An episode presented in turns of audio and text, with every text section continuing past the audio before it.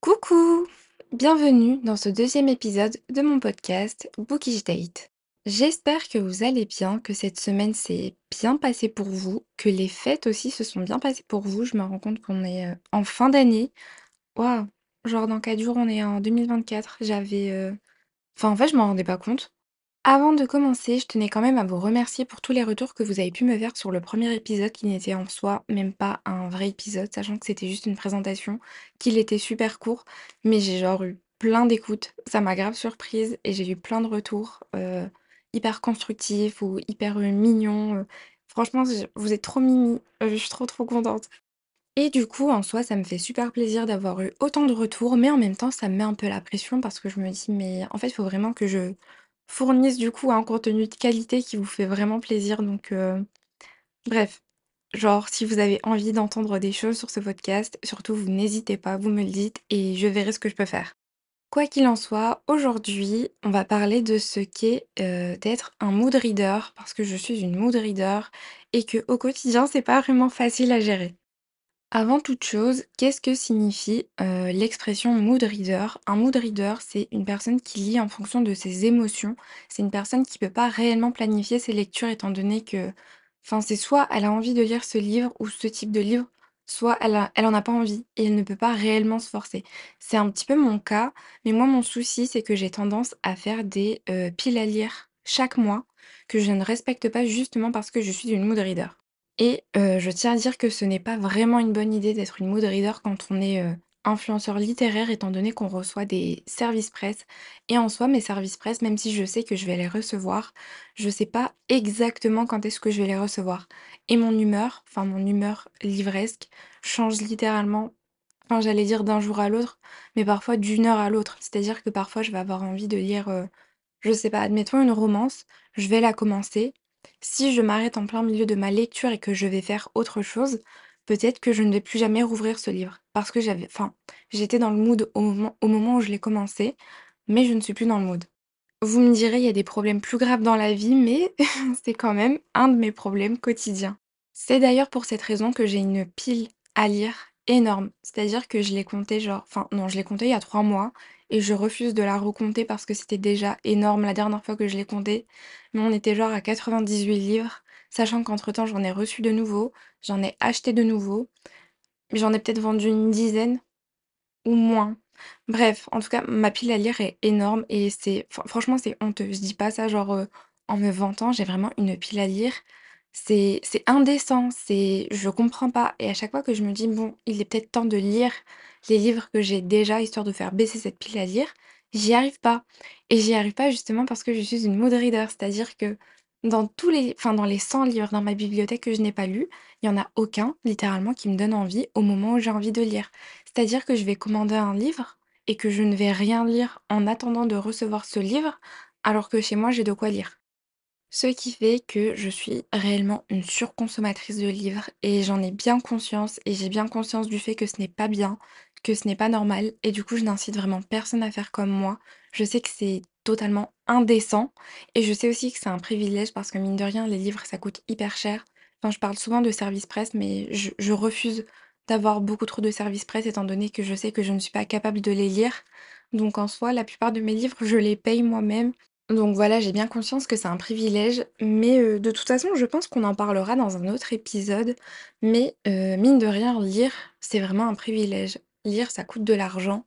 C'est, enfin, malheureusement, je trouve que la culture dans notre pays n'est pas réellement accessible à tous.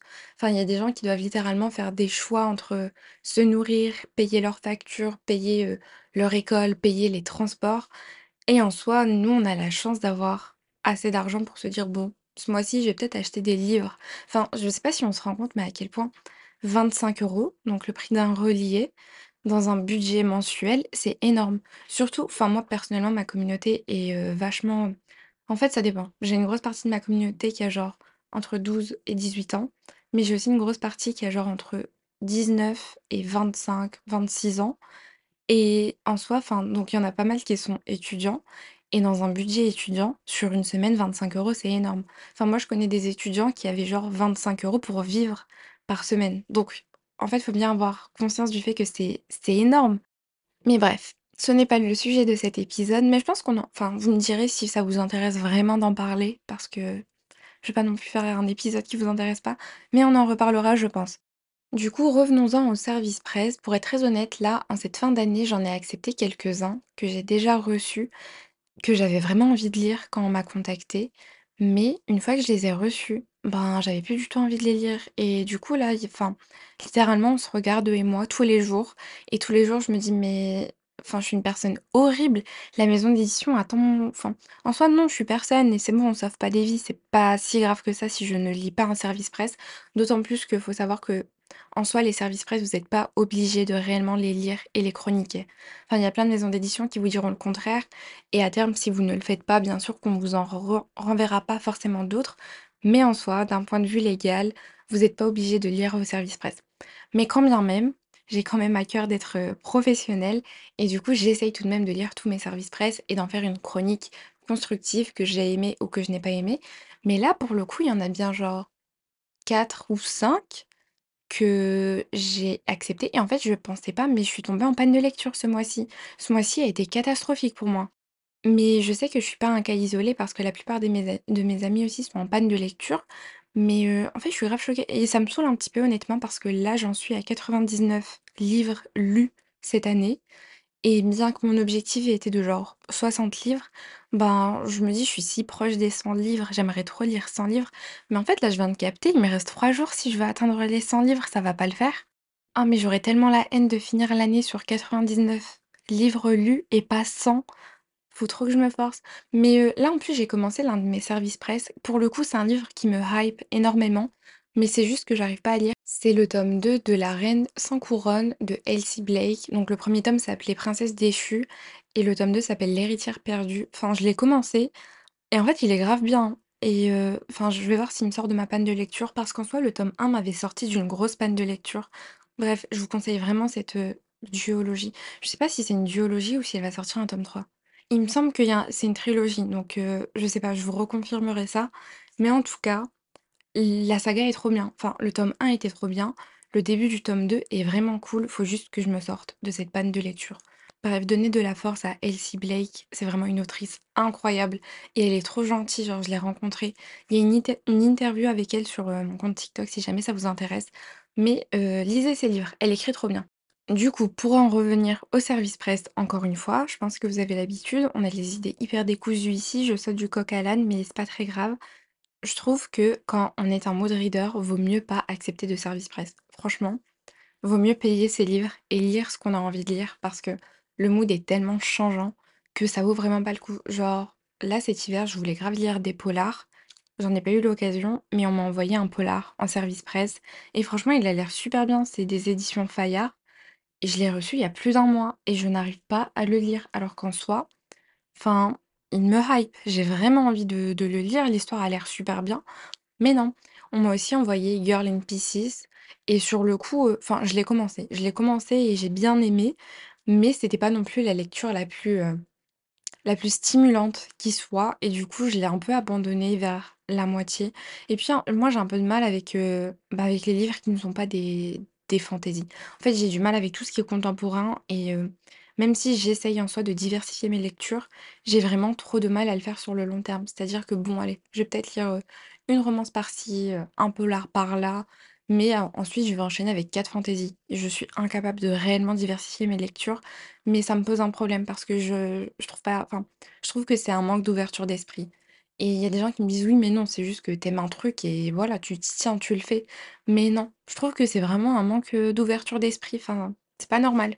Parce qu'en soi, heu, OK, je de la fantaisie, ça peut être des univers qui peuvent être hyper riches, avec des intrigues politiques, qui dénoncent des choses et tout, donc en soi, bon, c'est pas très grave de ne lire que de la fantaisie. Je dis ça sans faire de jugement de valeur, hein. Genre vraiment, j'ai aucun souci avec les les gens qui ne lisent que de la romance, mais par exemple, les gens qui ne lisent que de la romance, très souvent, pas dans tous les cas bien sûr, les livres ne dénoncent rien et suivent le même schéma. Et je trouve que, pas que c'est des lec enfin si un peu. J'allais dire que ce sont des lectures futiles. En soi, je dis ça, mais je le pense pas parce que moi je trouve ça bien, enfin ça permet un peu de se changer les idées, on passe un bon moment, ça permet de s'aérer l'esprit et il y a aucun mal à ça. Enfin, il y a aucun mal à lire juste pour s'évader. Enfin, on n'est pas obligé de vouloir, des livres hyper politiques tout le temps. Mais en même temps, sur le long terme, je ne pourrais pas lire de livres «creux» entre guillemets tout le temps parce que j'aurais trop l'impression de perdre mon temps. Pas que je ne perds pas mon temps en lisant que de la fantaisie, mais c'est un sentiment que j'ai mais en même temps, je dénigre pas. Franchement, j'ai des copines qui lisent que de la romance et je les dénigre pas, genre, heu, c'est pas grave. Enfin, si elles aiment ça, heu, c'est l'essentiel. Faut pas oublier que la lecture, ça doit rester un hobby, genre vraiment. Faut arrêter de se dire que et puis même, c'est pas en lisant de la fantaisie que vous allez être plus cultivé. Enfin, je ne suis pas plus cultivée parce que j'ai lu Fourth Wing. C'est littéralement, OK, c'est une fantaisie, mais heu, c'est une histoire d'amour avec des dragons, quoi. Mais du coup, vous savez, en tant que mood reader, genre là, j'ai acheté une liseuse, donc en soi, je n'ai plus ce problème. Mais heu, pendant très longtemps, j'ai été contre la lecture, numérique, enfin contre. C'est juste que j'aime beaucoup les livres. Je j'aime trop le livre-objet en soi et j'aime bien lire sur un livre. Genre, je trouve que c'est trop agréable de toucher les pages et de voir son avancée. Genre en mode, il y a plein de pages d'un côté, il y en a moins de l'autre et du coup, tu vois si tu plutôt près de la fin ou loin. Vous me direz en soi sur une Kindle, c'est pareil parce qu'il y a le pourcentage en mode, es à 30% du livre. Mais je trouve que c'est pas pareil, la sensation n'est pas la même et du coup, heu, vu que je n'avais pas de liseuse, à chaque fois que je partais en vacances ou que je rentrais chez ma mère ou que j'allais dormir ailleurs que chez moi, J'emmenais trois quatre livres avec moi. Mais le truc, c'est que sur le coup, tu te dis: «Ouais, trop bien, j'ai j'ai un avion à prendre, j'ai 13 heures de vol, je vais pouvoir lire les 3 livres». Ben non, parce qu'après tu arrives dans l'avion et tu pas dans enfin, tu dans un mood qui ne correspond à aucun de ces livres. Et ça, ça m'est arrivé lorsque je suis partie, la dernière fois que je suis partie à Séoul, j'avais emmené avec moi Le sang et la cendre, tome un, La vie invisible d'Adji Larue et je sais plus ce que j'avais emmené. Je crois que j'avais emmené Crescent City ou peut-être, la Cité de laiton. Ouais, si, je crois que j'avais emmené les 4. Bref, heu, toute contente, heu, l'avion décolle, je me dis: «Ben, trop bien». En plus, je voyage seule, donc heu, j'ai littéralement personne à qui faire la conversation. Je pensais vraiment que j'allais pouvoir lire. J'ai ouvert, La vie invisible d'Addy Larue. J'ai lu genre la moitié. J'ai dé j'ai détesté, littéralement, j'ai détesté. Je n'arrivais pas à accrocher, mais bah, enfin, j'ai quand même été jusqu'à la page genre peut-être 300, je crois. Mais je me suis dit: «Bon, ça sert à rien de se forcer, je vais arrêter». J'ai arrêté, j'ai eu mon escale donc heu, enfin voilà, j'ai pas lu pendant mon escale. Lorsque j'ai repris l'avion, j'ai essayé de lire Le sang et la cendre et c'était la première fois que enfin je savais pas du coup du coup de quoi ça parlait et au début j'étais grave sceptique. Genre je me rappelle, j'ai lu chapitre un, chapitre 2. Je sais pas si vous l'avez lu, mais dans Le sang et la cendre, l'héroïne, elle a un titre, enfin on l'appelle la pucelle, genre c'est son titre.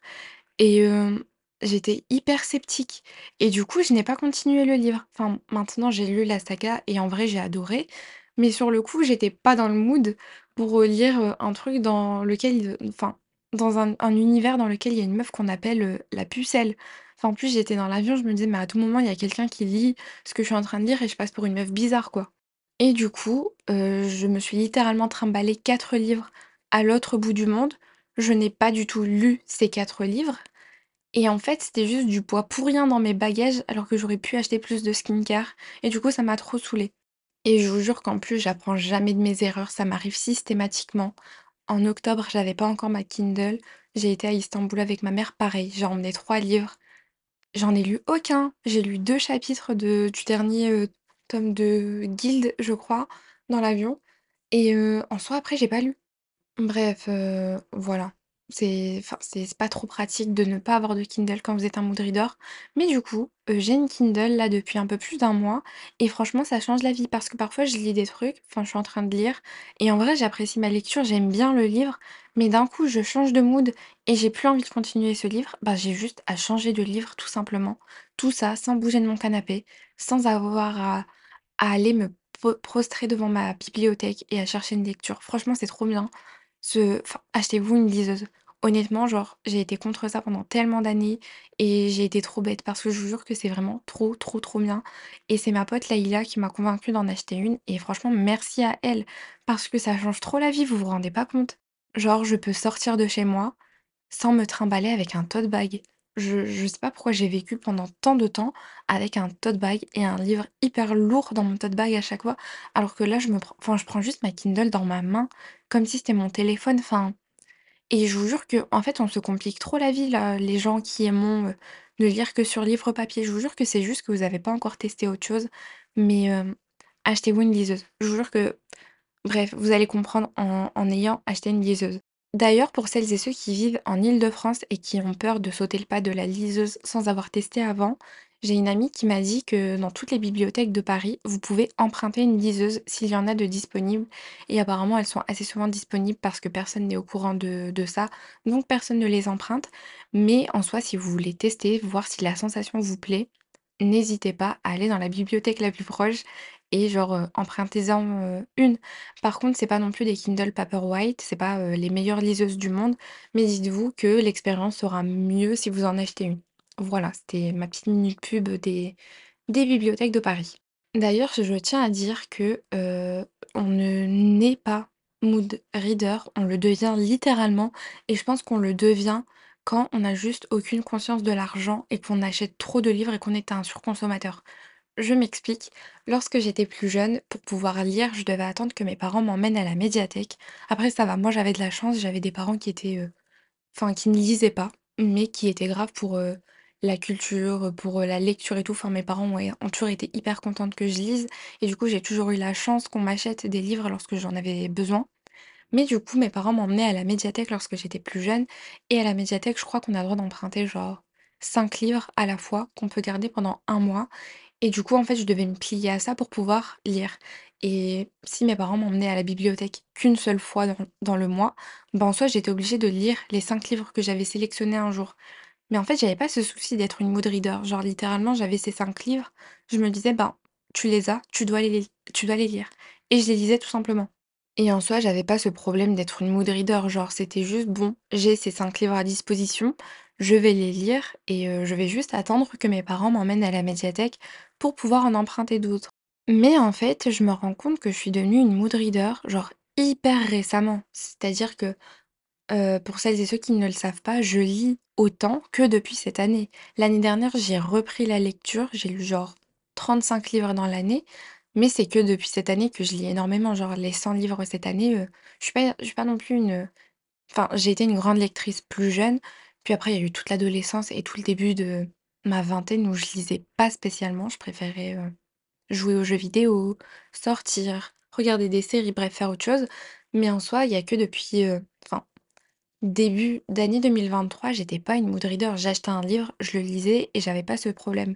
Mais je pense que genre au bout de 3, 4, 5 mois, lorsque j'ai commencé à accumuler beaucoup de livres, bah là j'ai découvert le luxe de devenir une mood reader.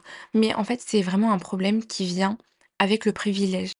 Et encore une fois, je trouve ça honteux, hein. J'encense pas du tout, heu, cette caractéristique de ma personnalité. Je dis juste que en soi, c'est vraiment un luxe d'être un mood reader parce que maintenant, si vous avez un budget assez limité, vous pouvez pas vous dire, heu: «Bon, heu, j'ai acheté, ce livre avec tout l'argent qui m'est resté ce mois-ci, mais bon, j'ai pas envie de le lire. Je le lirai, peut-être dans un an». Enfin non. Mais en fait, du coup, heu, cet épisode, il est en train de me faire me remettre en question sur mes comportements de lectrice qui sont en soi assez problématiques. Genre littéralement, je dois changer beaucoup de choses. Je dois changer ma façon de consommer les livres parce que c'est pas normal d'en accumuler autant sans les lire et surtout, c'est pas normal d'accumuler plusieurs éditions de de la même saga. Parce que moi, j'aime trop faire ça alors que non, enfin, c'est juste de la surconsommation. Et en même temps, je dois aussi, heu, revoir ma façon de lire, en fait. Enfin, la façon dont j'aborde la lecture. Mais cette année, vraiment, enfin là, pour l'année 2020 2024, pardon, mon objectif, c'est de réduire ma palle, mais genre de moitié. Faut que je lise 50 livres de ma palle. Je sais pas d'ailleurs, heu, quel objectif de lecture je vais me fixer cette année. J'hésitais à mettre 100 étant donné que cette année, enfin, je les ai quasiment atteints. Mais, je suis le genre de personne qui aime bien se mettre des objectifs plus bas que ce qu'elle compte réellement atteindre parce que sinon ça me frustre. Genre là, cette année, j'avais mis 60 livres en objectif, mais j'avais prévu d'en lire 100, très honnêtement. C'est juste que j'avais peur de ne pas atteindre les 100 et j'avais peur d'être frustrée, donc je m'étais dit: «Bon, j'en mets 60» et je crois que j'ai atteint les 60 en août. Mais je crois que je vais faire pareil cette année. Ou peut-être que genre je mettrai 80 et j'essaierai d'en lire 110 ou 115. Mais quoi qu'il en soit, dans ces 80 livres, faut que genre il y en ait plus d'une quarantaine qui soient de ma bibliothèque. Ou alors, faut vraiment que j'essaye de faire, heu, un vrai tri et que je vende des livres. Mais j'y arrive tellement pas, purée, ça m'énerve tellement ça par contre. Parce que oui, OK, je surconsomme, mais j'ai aussi du mal à me séparer de mes affaires. Quoique Quoique, c'est le cas uniquement pour, heu, les livres.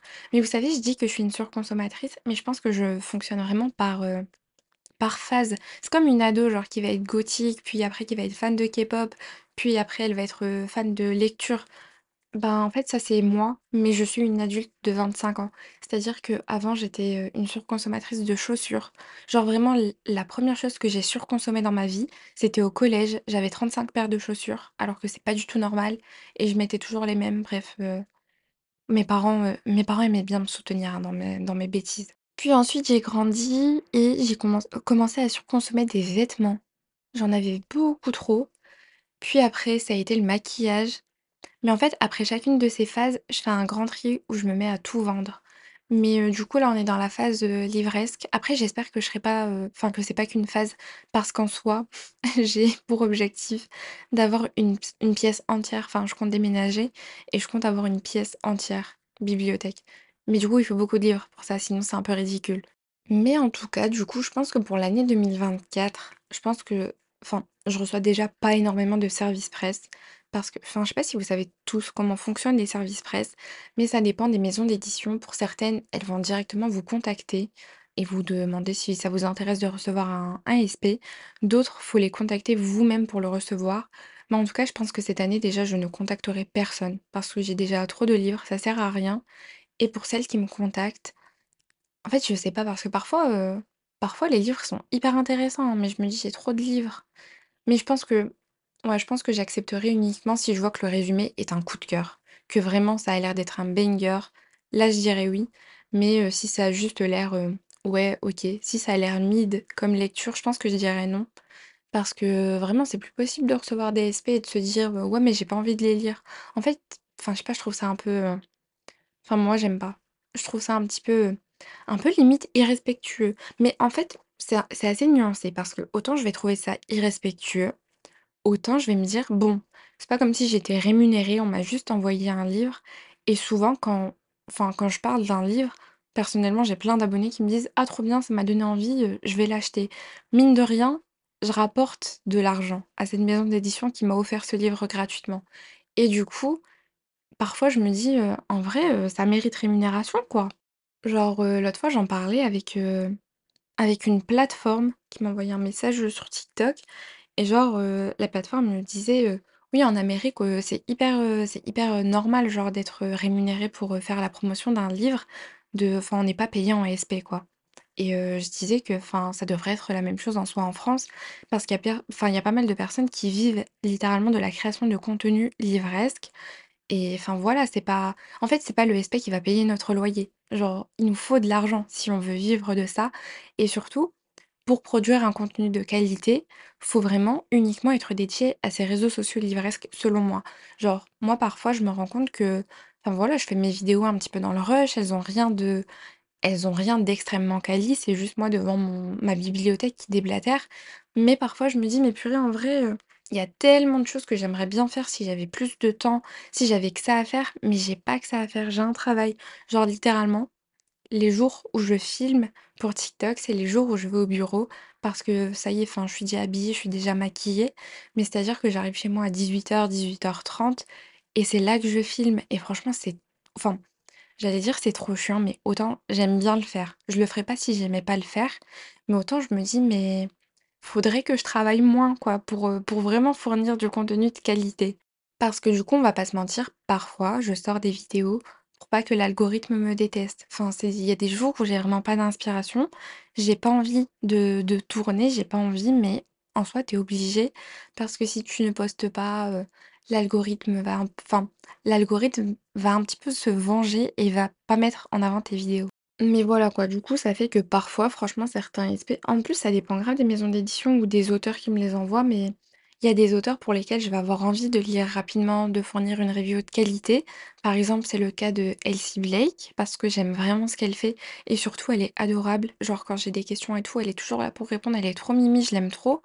Mais en soi, genre, heu, parfois, il y a des maisons d'édition, heu, quand j'aime pas trop leur, leur CM ou la personne qui s'occupe des SP, ben voilà, j'ai pas trop envie. Après, je vous dis ça, mais heu, très honnêtement, là, pour l'année 2024, j'ai eu pas mal de partenariats. Genre là, c'est la première année où j'ai des partenariats parce que moi, j'ai commencé BookTok, heu, en janvier 2023 et du coup, tous les appels à partenariat étaient passés. Mais du coup, là, cette année, enfin pour 2024, je suis partenaire avec Page Turner, avec Gallimard, avec Addictive et Addictesy et c'est tout, je crois. Mais en soi, c'est déjà beaucoup. Genre, heu, je me dis: «Bon, OK, je suis partenaire», mais en soi, on a toujours le choix de recevoir ou non les SP. Mais je me dis: «Bon, c'est pas parce que je suis partenaire que je vais aussi demander tous les SP». Genre, faut vraiment que je me limite. Genre, le but, c'est vraiment pas de se retrouver, heu, sous l'eau. Ah oui, je suis aussi partenaire de Olympe Édition. Mais le partenariat, je le comprends pas trop avec Olympe, pour être honnête. Genre, heu, enfin, je sais pas, c'est un peu bizarre. Enfin non, c'est pas bizarre. Genre, heu, la enfin la personne qui s'occupe des partenariats chez Olympe Édition, elle est trop mimi, genre elle est trop gentille, je l'aime trop et en soi, elle nous envoie un mail à chaque fois qu'il y a un livre qui sort et à chaque fois qu'il y a un événement. Mais en fait, c'est la façon dont ils ont choisi leur partenaire qui me fait, heu, enfin je sais pas, je pense que enfin je sais pas, c'était pas enfin c'est pas la façon traditionnelle. Genre normalement, il y a un formulaire, genre tout le monde postule et heu, ils font leur choix. Mais pour le coup, non, c'était juste, quand ils ont sorti leur premier livre, soit ils nous ont envoyé un message, soit on leur a envoyé un message pour recevoir le livre, genre en SP ponctuel. Mais en fait, ils ont décidé que tous les SP ponctuels étaient leurs partenaires. Après, je vais pas me plaindre parce que ça va, ils sortent pas non plus quinze mille livres par mois et ils sont grave gentils. Et à chacune de leurs sorties, enfin là, ça va être la deuxième. il y a une rencontre avec l'autrice et je trouve ça trop cool de pouvoir, heu enfin j'aime trop les rencontres avec les auteurs parce que déjà tu vois tous les gens du BookTok qui sont aussi partenaires et heu, enfin souvent même si on n'est pas en fait on n'est pas spécialement amis, mais heu, on se voit aux événements et c'est des gens que personnellement j'aime bien voir, qui sont grave gentils et tu rencontres l'autrice et tu peux poser tes questions sur le livre donc c'est gra c'est grave cool, pardon. Mais en même temps, c'est un peu à double tranchant. Parce que, par exemple, moi, la première sortie de Olympe, donc Un palais de lierre et de verre, j'avais pas aimé. Mais genre, j'ai vraiment détesté. J'ai je pense que c'est l'une de mes pires lectures de l'année et j'ai rencontré l'autrice. Mais j'avais pas fait ma review quand j'ai rencontré l'autrice et hem, enfin, j'allais pas non plus faire une review où j'allais descendre le livre. Enfin si, le livre, j'allais le descendre, mais pas l'autrice. Mais du coup, je l'ai rencontrée et elle était trop mimi et elle parlait avec tellement de passion de son livre que j'étais trop, trop triste de faire une review négative. Du coup, j'ai quand même fait ma review parce que je trouve que c'est important que les gens qui aiment le même style de lecture que moi sachent sur quoi ils vont tomber, sachent que le livre n'est vraiment pas ouf. Mais en même temps, j'avais un peu de peine pour elle. J'étais genre: «Mais elle aime tellement ce qu'elle a écrit et tout et je me mettais grave à sa place parce que, enfin, moi aussi j'écris actuellement et j'aime bien ce que j'écris. Genre, je me dis: «Mais franchement, j'ai d'être ça». À chaque fin de mes sessions d'écriture, je suis vraiment genre: «Mais purée, mais ça a été une bonne session là». J'ai franchement, j'ai ça, c'était incroyable. Mais là, à tout moment, quand je vais sortir mon livre, je vais voir des reviews en mode: «Mais, heu, mais qu'est-ce qui s'est passé dans la tête de l'autrice? Genre, heu, qu'est-ce qu'elle nous a écrit?» Purée, mais en vrai, j'y pensais pas, hein, mais c'est chaud. Genre, je vais sortir un livre, à tout moment, il y a des gens qui vont commencer à le descendre. Franchement, il y a moyen que je pleure, hein, je suis sensible. Mais bon, voilà quoi, ça fait genre quasiment 30 minutes que je déblatère juste pour dire: «Ouais, parfois, heu, j'ai pas envie de lire». Franchement, vous avez la foi, hein, d'avoir tout écouté. Mais heu, mais en vrai, c'est trop bien le podcast, je raconte juste ma vie, quoi. En tout cas, si vous n'êtes pas un mood reader, sachez que vous avez beaucoup de chance. Genre la dernière fois, enfin, il y a une fille que je suis sur euh, TikTok depuis peu, j'aime trop ses vidéos. Et en fait, elle expliquait que le concept de pile à lire et le concept de panne de lecture, elle connaissait pas. Genre, elle disait, mais moi, j'ai pas de pile à lire. Littéralement, j'achète un livre, bah, je le lis. Et c'est tout. Genre, tous les livres qu'il y a dans sa bibliothèque, elle les a lus. Et franchement, c'est mon rêve d'être ce genre de personne. Et euh, je pense que sous deux trois ans, il y a moyen que que je finisse ma pile à lire. Franchement, c'est l'objectif. Cette année, je finis ma pile à lire. Si je le fais pas, je vais rien faire, mais voilà, cette année, je finis ma pile à lire. Et franchement, donnez-vous cet objectif parce que, ces livres, si vous les avez achetés, c'est que, enfin voilà, peut-être qu'ils vont vous plaire. Et si vous savez que ça va pas du tout vous plaire, ben mettez-les sur Vinted. Genre, arrêtez de garder des livres que vous n'allez pas lire. Et je dis vraiment ça pour moi aussi. Franchement, là, on est en fin d'année. C'est pas que je fais des résolutions, mais je me crée des objectifs pour l'année 2024. Et je pense que là, je vais essayer de faire euh, un grand tri. Je vais me le mettre dans mon agenda. Enfin, tant que je le dis, comme ça, j'oublierai pas. Mais je vais faire un grand tri dans ma bibliothèque et je vais vraiment essayer de vendre les livres que je ne vais pas lire. En plus, il y a un truc que j'aime trop faire, genre tous les livres que j'ai mais que je n'ai pas lus, je les mets sur euh, Goodreads. Enfin, sur Goodreads, en fait, j'ai créé une liste pile à lire et ça permet vraiment de voir combien de ça permet vraiment de réaliser l'ampleur de ta pile à lire parce que je réalisais pas avant d'avoir fait ça et mine de rien, la réalisation, c'est le premier pas vers, pas l'acceptation, mais vers les solutions, en gros. Bref, en parlant d'objectifs, de 2024, tout ça, tout ça, est-ce que vous avez fait vos objectifs de l'année? Genre là, moi, je suis en période où je suis en train de faire mes objectifs. Habituellement, je le fais pas. Enfin, si, je le fais, mais de manière hyper superficielle et en mode de je les tiens jamais. Mais cette année, je me suis mis des vrais objectifs, genre, autant que ça soit sur ma vie privée, sur, ma vie professionnelle et sur, mes réseaux sociaux et sur, l'écriture de mon livre également. Et genre, je me dis: «Je vais vraiment essayer de les tenir». Genre, j'ai co j'ai commandé mon agenda pour l'année et tout. En fait, le truc, c'est que je suis une personne qui ne tient jamais ses ses agendas. C'est-à-dire que j'en achète tous les ans, je les utilise pendant 3 jours, puis après, heu, je repasse, sur mon, heu, Apple Calendar. Mais, heu, parce que enfin, j'organise vraiment toute ma vie sur mon calendrier Apple et je trouve que ça me suffit. Mais le truc, c'est que parfois, il y a certaines choses, tu as vraiment besoin de les écrire. Enfin, en tout cas moi. Après, je sais qu'on a des cerveaux différents et tout, mais bon. Mais bref, préparez votre année. J'ai aussi commencé à utiliser Notion et franchement, c'est grave bien. Je l'utilisais de base pour, enfin pour, heu, l'écriture de mon livre, en mode je faisais mes fiches, heu, personnages et tout. Mais en vrai, heu, c'est pas mal, pour faire des to do et tout. Bref, je m'éparpille, je m'égare. Quoi qu'il en soit, merci d'avoir écouté cet épisode. J'attends vos retours. J'espère que j'espère qu'il vous plaira. S'il vous plaît pas, n'hésitez pas à me dire pourquoi, parce qu'on est quand même là pour s'améliorer. Je sais que enfin voilà, on peut pas faire, comme le dirait Léna Situation, c'est pas parfait, mais c'est fait avec le cœur. Mais en soi, on peut s'améliorer pour que ça devienne parfait. La fin de la phrase, c'est moi qui l'ai ajoutée, c'est pas Léna. En tout cas, je suis contente parce que là, depuis, heu, genre aujourd'hui, le podcast est enfin disponible sur Deezer. D'ailleurs, je tenais à dire que je suis grave choquée, genre quand j'ai, heu, annoncé, heu, mon podcast, il y a plein de gens qui m'ont envoyé des messages en mode: «Mais pourquoi ton podcast, il est pas disponible sur Deezer?» en fait, j'avais un souci avec la plateforme. Mais moi, ce qui m'a choquée, c'est que je pensais que à l'aube de 2024, on était tous d'accord pour utiliser uniquement Apple Music et Spotify. Genre, pourquoi vous êtes sur Deezer? Il faut que vous m'expliquiez la plateforme a quoi de si intéressant?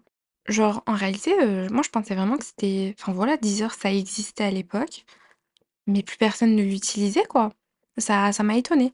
Mais bref, heu, les gens de Deezer, je me suis battue avec le support de Deezer pour vous, donc j'espère que vous êtes beaucoup à écouter, depuis cette plateforme. Un peu hors sujet, mais je vous invite, à suivre le compte Instagram du podcast qui s'appelle bookishdate.fm.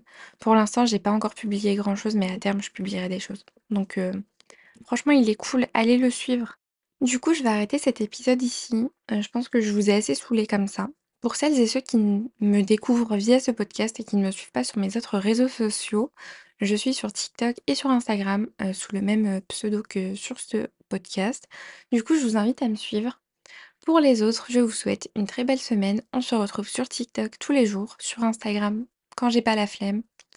Voilà, voilà. Passez une bonne semaine, passez de bonnes fêtes et à la semaine prochaine!